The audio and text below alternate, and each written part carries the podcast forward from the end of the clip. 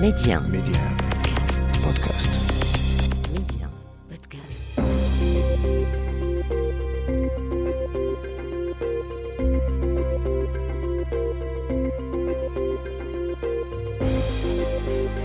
L'Afrique doit faire confiance à l'Afrique et le développement du continent passe par les Africains eux-mêmes avant tout. Voilà pourquoi je vous propose votre émission Coémergence, un rendez-vous qui vous aidera à mieux saisir les opportunités d'investissement et de business dans les économies africaines. Medi 1, Coémergence, Omar Baldé. Bonjour et bienvenue dans votre émission Coémergence. Cette semaine, il est question de marketing territorial en Afrique et ce à l'occasion de la troisième édition de l'Africa Place Marketing Symposium qui se tient ces 29 et 30 novembre à Casablanca. Nous en parlerons avec notre invité. Il s'agit de Yasmine Alaoui. Elle est professeure chercheur à l'ENCG et consultante en marketing et attractivité des territoires. Vous l'entendrez tout à l'heure. Nous revenons également sur une directive européenne dans le secteur bancaire qui fait beaucoup, beaucoup parler d'elle. Il s'agit de la CRD6, une directive qui impose aux banques des pays non membres de l'Union européenne à être présentes physiquement sur le sol européen. Vous aurez les détails, ce sera dans notre Zoom Express avec maître Alain Gauvin, il est avocat au barreau de Paris et également associé du cabinet Gauvin Enraji. Quelles sont les grandes lignes de votre émission? Tout de suite, le développement.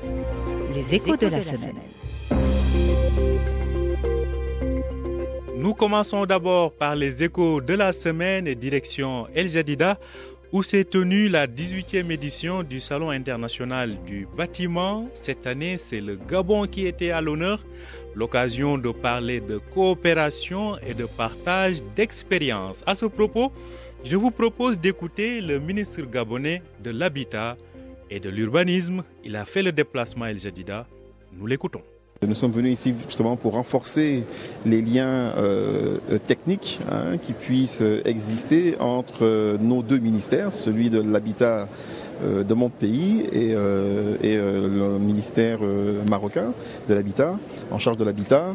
il faut savoir que les échanges entre nos deux ministères serviront surtout euh, à ce que de ce développement, de cette amplification de, ces échanges-là, nous puissions mieux euh, être, euh, être on va dire, résilients hein, face aux nouveaux changements climatiques hein, qui, qui s'annoncent fortement, d'ailleurs beaucoup chez nous et chez vous. Euh, et euh, nous allons pouvoir euh, mutuellement profiter hein, de l'expérience des uns et des autres hein, pour renforcer ce cadre de coopération qui sera bénéfique pour les deux parties. Cap sur Niamey, la capitale du Niger, qui a abrité cette semaine un sommet de l'Union africaine dédié à l'industrialisation. C'était l'occasion pour lancer les activités de l'Agence pour l'assurance du commerce en Afrique, ASEA. Cette agence compte plusieurs pays et institutions membres.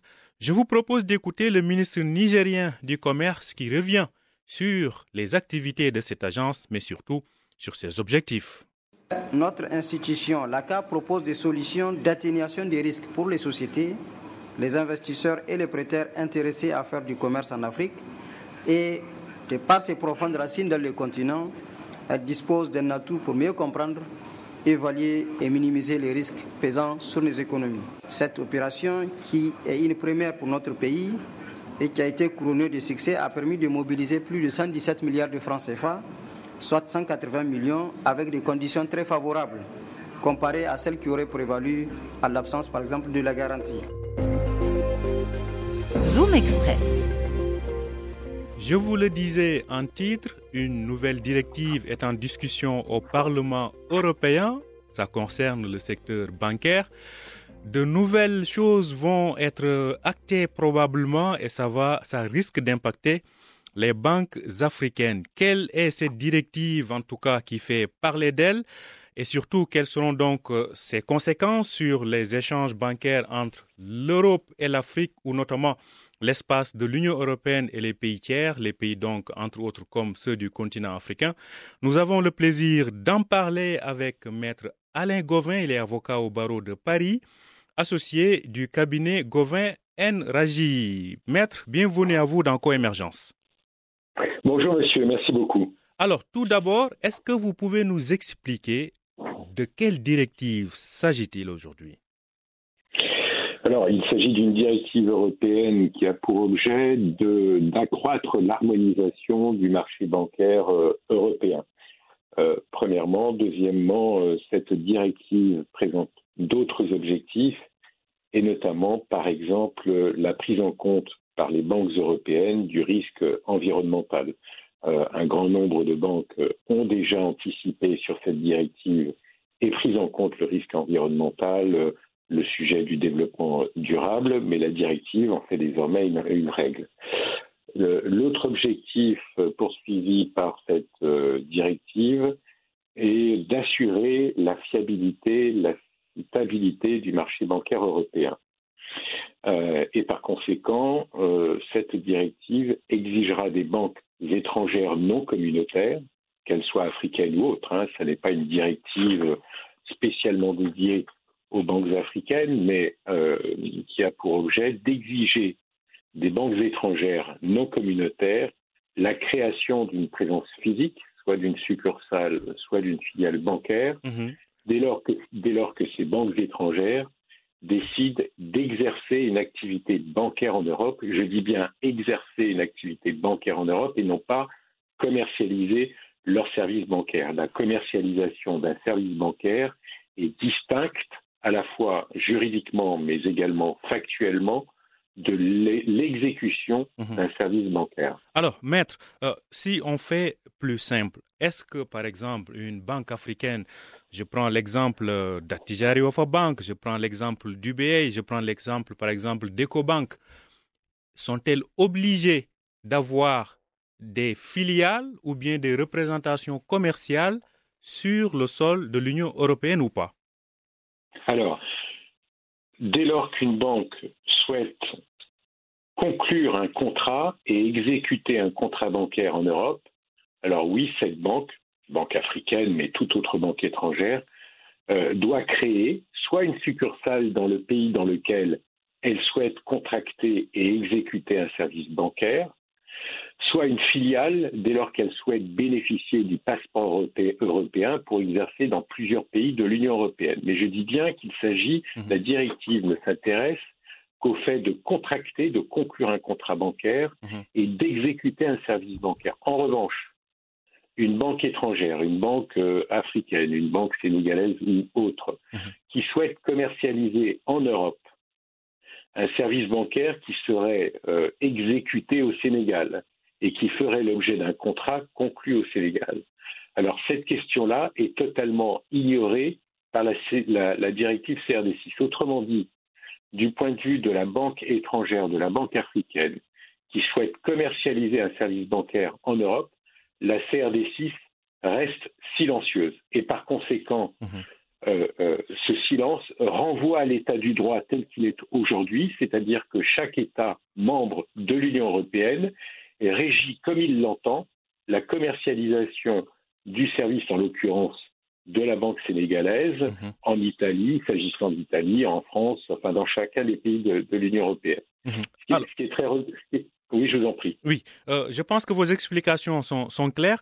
Alors, Allons, sortons du cadre bancaire, voyons les clients des banques, les gens qui profitent de ces banques-là, les diasporas africaines notamment, qui sont en Europe. Cette directive change-t-elle les prestations des banques pour les diasporas africaines installées en Europe ou pas? D'abord, euh, la diaspora présente en Europe pourra toujours opérer des transferts d'argent, euh, soit en utilisant les plateformes bien connues, soit en ayant recours à des banques installées en Europe, soit même en ayant recours au service de ce qu'on appelle les établissements euh, de paiement, mhm. ou même d'ailleurs, même euh, en transférant des espèces jusqu'à 10 000 euros sans aucune déclaration en douane, et au-delà de 10 000 euros en, en remplissant des formulaires et en déclarant les sommes transférées à la douane.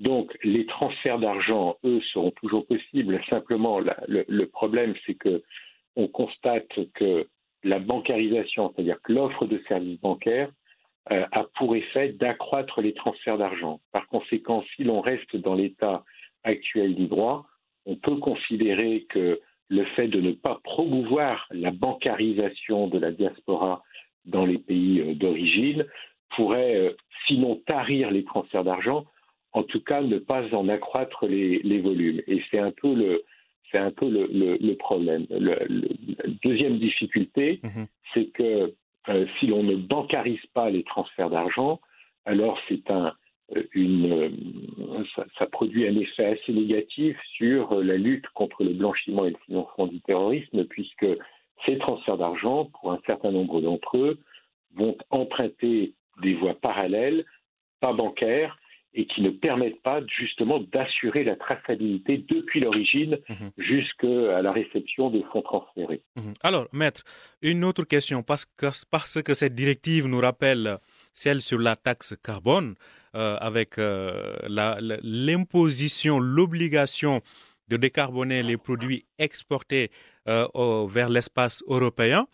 Cette taxe entre en, vigueur à partir de l'année prochaine. Alors, cette directive nous rappelle cela. Est-ce que, au finish, les banques africaines qui commercent avec le continent européen ne seront pas appelées à danser sur le même pied d'égalité ou bien au même rythme que les pays européens. On sait que euh, BAL 2 et autres sont là pour régir euh, le secteur bancaire, mais est-ce que ce n'est pas quand même quelque chose qui est une concurrence déloyale qui est faite aux banques africaines? Non, ce n'est pas une concurrence déloyale, même si ça met en difficulté euh, les banques africaines, parce qu'on ne peut pas exiger d'une banque euh, africaine, mais pas seulement africaine d'ailleurs, hein, euh, la création d'une filiale ou d'une succursale bancaire en Europe uniquement pour faire de la commercialisation. Ça n'a pas de sens, c'est trop coûteux. Pour autant, on ne peut pas parler de concurrence, euh, de concurrence déloyale. Le marché européen est un espace économique qui a ses propres règles et par conséquent, si l'on souhaite s'établir dans ce marché, on doit en respecter les règles. La difficulté, c'est que la problématique dont nous parlons aujourd'hui, qui est la commercialisation de services bancaires étrangers, notamment africains, en Europe, la bancarisation des populations n'est pas un problème nouveau. C'est un problème qui existe depuis que l'immigration existe, depuis que l'Europe accueille euh, ce qu'on appelle aujourd'hui la diaspora, des immigrés ou des expatriés, une main-d'œuvre qui vient travailler en Europe et qui a besoin de se bancariser, pas seulement en Europe, mais également de développer euh, euh, ses besoins bancaires, satisfaire ses besoins bancaires euh, en Afrique, satisfaire également ses ambitions d'investissement en Afrique, puisque aujourd'hui les transferts d'argent n'ont plus seulement pour objet de subvenir aux besoins des familles, mais également de permettre à cette diaspora volontariste d'investir dans les projets de développement en Afrique. Et donc, ce qui est un peu gênant, c'est que cette directive CRD6 ignore toujours cette problématique ou cette thématique de la commercialisation, alors même que l'Afrique euh, est un partenaire de l'Union européenne. En tout cas, c'est ce que beaucoup de décideurs politiques souhaitent, développer la relation partenariale entre l'Union africaine, entre l'Afrique et l'Europe. Et pour cela, il faudrait que les textes européens tiennent compte de cette dynamique. Mhm. Euh, et il faudrait également peut-être plus de dynamisme de la part euh, d'un certain nombre d'États africains, de l'Union africaine, pour pouvoir négocier avec l'Europe euh, la possibilité de régir, de réglementer, parce qu'il ne s'agit pas de faire les, choses dans le désordre, mais de, de régir, de réglementer, d'harmoniser mhm. la réglementation applicable à la commercialisation des services bancaires euh, africains en Europe, de mhm. façon à ce que chacun y trouve son compte. Merci à vous, maître Alain Gauvin. Je rappelle que vous êtes avocat au barreau de Paris, également associé du cabinet Gauvin Raji. Merci d'avoir accepté notre invitation. Vous nous parliez donc sur cette nouvelle directive européenne en discussion au Parlement européen, la CRD6, donc en discussion, et qui pourrait avoir un impact sur le secteur bancaire africain. Merci d'avoir accepté notre invitation. Je vous en prie. Merci beaucoup, monsieur. Merci. Coémergence, l'invité. Il s'agit de Yasmine Alaoui, elle est professeure chercheur à l'ENCG de Casablanca, également consultante en marketing et attractivité des territoires. Yasmine Alaoui, merci d'être avec nous dans Coémergence. Un honneur pour moi. Merci beaucoup, Omar. Alors, vous êtes là pour nous parler de la troisième édition de l'Africa Place Marketing Symposium qui s'ouvre ce mardi 29 novembre à Casablanca et qui se tient donc sur deux jours. Euh, la thématique choisie cette année, c'est l'inclusion des citoyens dans euh, le marketing territorial. Alors, Parlez-nous de cet événement. De quoi est-ce qu'il s'agit, euh, Yasmina Alaoui? Merci beaucoup, Omar. Euh, effectivement, l'APM est prévue les 29 et 30 novembre à Casablanca. C'est un symposium international constituant une plateforme d'échange et de réflexivité, c'est-à-dire une réflexion qui est plutôt orientée action. Euh, c'est un projet collectif et partagé d'attractivité lancé par Casablanca Events et Animation, euh, qui est justement le pilote de la démarche d'attractivité qui a donné naissance à la marque Wikaza. Euh, c'est euh, euh, c'est un peu un symposium qui traduit justement euh, l'ambition de Casablanca d'aspirer à devenir euh, le lieu incontournable et pionnier d'échanges et de réflexion autour des enjeux, des pratiques et des tendances en marketing territorial. Mhm. L'objectif, Oui. Euh, de cette euh, de cette euh, Troisième de édition. cette troisième édition justement c'est l'objectif en général de l'Africa Place Marketing Symposium c'est le partage d'expériences la veille l'intelligence territoriale la formation best practices en meilleures pratiques du marketing territorial et in fine la co-construction de ce que serait éventuellement une démarche marketing territoriale adaptée à nos territoires africains et respectueuse de nos identités Effectivement. Alors, vous parlez euh, de l'aspect euh, africain de ce symposium. Alors, qu'est-ce qu'il est possible aujourd'hui de partager en termes de marketing ou d'attractivité des territo- territoires entre villes africaines? Des villes africaines qui sont d'ailleurs assez nombreuses à participer à cet événement. Tout à fait. Alors justement, je, vais commencer par la fin de ta question. Euh, cette année, on a une forte présence des territoires africains. On a, euh, si vous voulez, je peux les citer rapidement. Euh, on a la République démocratique du Congo, Congo-Brazzaville, Mali, Sénégal, Cameroun, Burkina Faso. On a Madagascar, Côte d'Ivoire, Ouagadougou, Rwanda, la Guinée. On a aussi, bien évidemment, le Maroc qui est présent en force avec la marque euh, Oui Casablanca et avec la marque Morocco Now. Donc, euh, hum, bien évidemment, on n'est pas contre nous, euh, africains, mais on a aussi des territoires qui ont fait leur preuve, enfin des territoires qui ont pratiqué des outils marketing territorial, qui ont fait leur preuve justement dans leur territoire et qui constitueraient pour nous des cas d'école en la matière pour s'inspirer euh, de ce qu'ils ont fait. Notre objectif n'est pas de faire du copier-coller, pas du tout, mais euh, c'est justement de, de pouvoir voir qu'est-ce qui a marché chez eux et comment on pourrait l'adapter à nos territoires. On adhère fortement à la citation de Blaise Pascal qui dit euh, vérité en deçà des Pyrénées, erreur au-delà. Mhm. Donc euh, nous, on va, on prétend pas pouvoir appliquer ça à 100%, mais on va s'inspirer des meilleures pratiques chez eux et les adapter à, à nos spécificités. Maintenant, qu'est-ce qu'on pourrait partager entre nous? Euh, On a la marque Wikaza qui a justement euh, euh, fait ses preuves aujourd'hui. On a, c'est l'occasion aussi, la PM, c'est l'occasion d'évaluer les retombées de la démarche sur les trois sites du marketing territorial, à savoir l'habitant, le touriste, l'investisseur et les autres types d'attractivités. Euh, on a la marque Moloko Now qui est très nouvelle, qui est nouvelle, qui a à peine un an, mais c'est une marque plutôt investissement, c'est pas une marque holistique. Et au niveau de l'Afrique, on a une autre marque qui existe depuis très longtemps, c'est la marque euh, de l'Afrique du Sud, au South Africa. Et j'étais agréablement surprise cette année quand on a fait la prospection euh, des, euh, des marques territoriales et des démarches en marketing territorial, parce que je précise en parenthèse qu'on peut mettre en place une démarche marketing territorial sans pour autant avoir une marque. C'est un choix de mettre en place ou pas une marque. Mhm. Donc j'étais agréablement surprise de voir euh, qu'il y a beaucoup d'initiatives en Afrique. Justement, c'est censé territoire qu'on a invité.